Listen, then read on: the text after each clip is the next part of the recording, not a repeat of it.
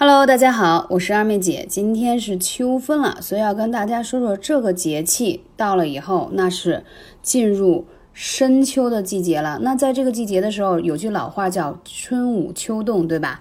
但是呢，并不是大家在毫无保护的情况下，任由秋风去冻到我们，那可是不行的。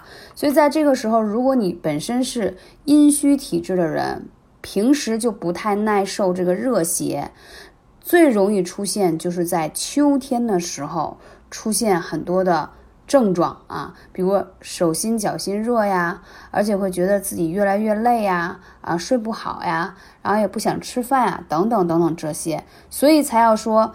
秋收的季节更多的是要滋阴啊，要滋润。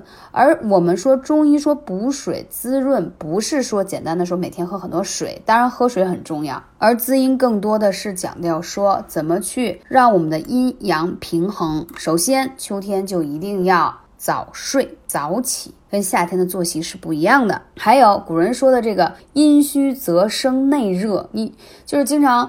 粉丝会说说二妹姐，我晚上睡不着，而且我还手心脚心热，然后越睡不着越烦躁不安，这就典型的生内热了。还有这个季节特别容易有口腔溃疡啊，而且牙龈肿痛的问题也很多，这都是阴虚燥热而引起的。所以在之前我推荐过大家，在这个季节可以多喝一点蜂蜜啊，蜂蜜是一个特别好的滋阴的食物，而且还很润燥。那除了蜂蜜可以滋阴润燥之外呢，我们还要说一说阴虚。在这个季节，它对于这种五脏六腑的一些影响啊，因为这种虚热与外来多余的热是不一样的。外来的邪热和痰湿聚集在一起，会导致的热是真正的多余，需要清掉；而这种虚热是需要滋阴，令阴与阳配，二者平衡才会使得虚火消失。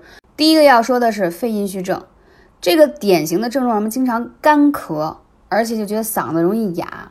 然后容易伴随有就像气管炎呀、肺炎呀等等支气管过张，这就典型的肺阴虚症。那这个心阴虚症什么症状呢？就是睡不好、烦躁、容易醒，还容易心悸，这是典型的心阴虚症。那胃阴虚呢？就是你会觉得胃部老隐隐作痛，而且呢老觉得饿，而且呢口干舌燥，大便还干结。然后脾阴虚症呢，你就会发现这个嘴唇呀，抹多少唇膏都容易唇纹特别深、干裂，而且呢不想吃饭，吃点东西呢就觉得腹胀。然后肝郁积症，你会觉得头晕呀、眼花，而且觉得眼睛特别容易酸、干胀。肾阴虚症呢，就会觉得自己身体怎么觉得有点累，腰膝酸软，还有容易得肾炎。我这里要强调一点的是说，大家可能所熟悉的是说阳虚一定要补。我跟你讲，阴虚时间久了，如果不去及时的调养，身体会越来越差，越来越累，皮肤也会越来越粗糙，包括免疫力也不好。那在这里给大家分享一个小食疗的妙方，就是玉竹啊，啊，这个在《神农本草》当中都是有记载的，真的特别好。它久服去面黑暗，好颜色润泽。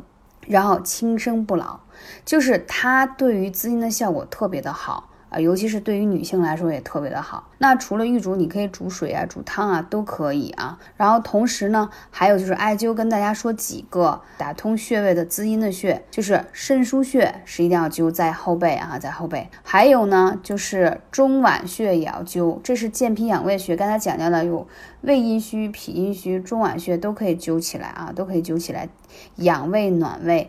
调畅中焦气机的，因为你这个胃部正好是在中焦，它不畅了，就会导致你手脚冰凉。还有脚底的涌泉，可以通过泡脚的方式，这个季节泡脚太好了，可以很好的滋养皮肤，你们知道吗？因为它润燥呀。